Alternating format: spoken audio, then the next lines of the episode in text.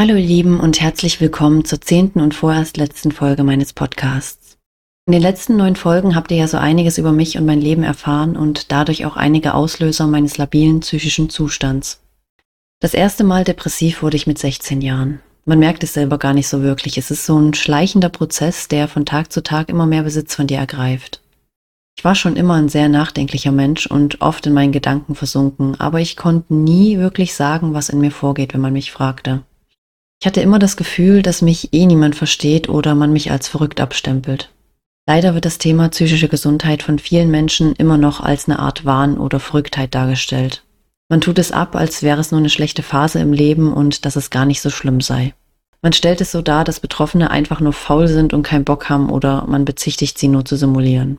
Es ist echt eine Schande, dass sich Menschen, die eine psychische Erkrankung haben, dafür schämen müssen oder Angst haben, es einzugestehen wegen der Häme von außen. Ich habe auch oft miterlebt, wie sich einige Menschen in meinem Umfeld über psychische Erkrankungen lustig gemacht haben, wie sie Betroffene verspottet haben. Oder auch die Verständnislosigkeit von Verwandten und Bekannten am eigenen Leib erfahren. Woran ich heute noch zu knabbern habe, ist, dass, obwohl es mir psychisch gar nicht gut geht, ich immer das Gefühl habe, weitermachen zu müssen. Bestes Beispiel ist meine Umschulung. Klar freue ich mich endlich, eine Chance auf eine berufliche Veränderung zu haben, aber innerlich bin ich irgendwie überhaupt noch nicht bereit dafür. Mein Arzt wollte mich damals eigentlich noch länger krank schreiben, aber ich lehnte ab, weil ich das Gefühl hatte, dass ich schon zu lange krankgeschrieben bin und dass ich wieder in den normalen Alltag zurück muss, weil man es von mir erwartet. Ich hatte immer ein schlechtes Gewissen, wenn mein Arzt meine Krankschreibung verlängert hat. Leider ist es ja so, wenn die Gesellschaft deine Verletzungen nicht sehen kann, dann ist es für sie so, als hättest du keine. In der heutigen Gesellschaft muss man einfach immer funktionieren. Ich kann mich noch gut an meine erste depressive Phase erinnern. Jede Nacht, wenn ich in meinem Bett lag, habe ich mich in den Schlaf geweint die Situation zu Hause mit meiner Mutter und meinem Stiefvater, die Situation bei meiner Ausbildung, wo ich oft wie der letzte Dreck behandelt wurde und die aussichtslose Situation, dort nicht weg zu können und dazu dann noch die Einsamkeit. Ich wollte mir damals ein Messer in mein Herz stoßen, weil ich einfach nichts mehr fühlen wollte. Denn das einzige Gefühl, was so erdrückend präsent war zu der Zeit, war Schmerz. An einem Samstag hatte ich wieder einen richtig schlimmen Arbeitstag. Auf dem Weg nach Hause fing ich an zu weinen und konnte einfach nicht mehr aufhören. Meine Eltern waren an diesem Samstagabend nicht da. Ich ging wie immer direkt in mein Zimmer und weinte immer noch bitterlich. Ich ließ eine Playlist laufen mit Liedern, die ich immer hörte, wenn es mir schlecht ging und als dann das Lied Louise von Eisblume lief und auf den Höhepunkt zusteuerte, bekam ich einen Blackout. Ich ging in die Küche, holte eines der größten Messer aus der Schublade, ging zurück in mein Zimmer, setzte mich, holte aus und plötzlich kam ich wieder zur Besinnung. Ich senkte meinen Arm mit der Hand, die das Messer hielt, wieder. Ich war wütend auf die ganze Situation.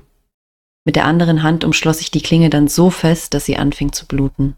Ich saß eine ganze Weile so da, starrte auf das Messer in meinen Händen und beobachtete das Blut, das sich mit meinen Tränen vermischte, die auf das Messer tropften. Irgendwann packte ich das Messer dann in meine Nachttischschublade, legte mich ins Bett und schlief ein. Von dem Tag an begann ich dann auch, mich regelmäßig zu ritzen.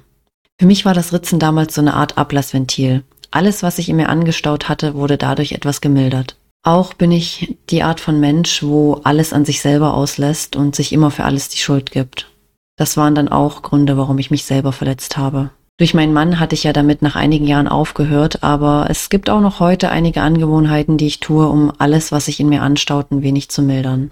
Sie sind nicht so auffällig wie das Ritzen, aber erfüllen den gleichen Zweck. Manchmal reiße ich mir meine Haare raus, oftmals kratze ich kleine Unebenheiten in meinem Gesicht oder an meinen Arm auf und diese kleinen Wunden werden dann auch immer wieder aufs Neue aufgekratzt. Oder ich klemme mir die Bett- oder Sofadecke, mit der ich in dem Moment zugedeckt bin, zwischen die Zehen, ziehe die Decke mit den Händen fest an und bewege meinen Fuß angespannt in die entgegengesetzte Richtung, damit so eine Art äh, Wundreibung an den Zehenzwischenräumen entsteht. Und manchmal klemme ich mir auch einfach die Haut an meinen Fingerspitzen irgendwo ein. Man braucht diesen Schmerz einfach, um die innere Anspannung zu mildern, auch wenn es nur für den Moment hilft. Ich glaube fast, dass meine Depressionen chronisch sind. Klar sind sie manchmal weniger präsent, aber trotzdem sind sie seit ich 16 bin und das erste Mal depressiv wurde, irgendwie immer da. Es ist fast so, als gehört diese innere Traurigkeit und diese Leere zu mir.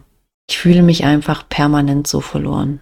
Auch sehe ich keinen Sinn in meinem Leben. Mein Leben ist für mich so eine Abfolge von schlimmen Ereignissen, Qualen, Zwängen und unüberwindbaren Ängsten. Ich denke oft daran, mein Leben zu beenden. Eine Zeit lang bin ich immer, wenn ich an Brücken vorbeikam, stehen geblieben und starrte ewig lang in die Tiefe. Wenn ich mit dem Auto unterwegs bin, denke ich immer darüber nach, gegen einen Baum, einen Abhang hinunter oder in den Gegenverkehr zu fahren. Wenn ich an der Straße entlang laufe, denke ich daran, einfach vor das nächste Auto zu laufen, das vorbeifährt. Wenn ich in der Badewanne liege, denke ich daran, mir die Pulsadern mit einer Rasierklinge aufzuschneiden. Diese Gedanken schleichen sich immer wieder in meinen Alltag ein. Aber bevor jetzt alle in Panik geraten, dass ich mein Leben ein Ende setze, ich würde mich mit klarem Menschenverstand nicht umbringen.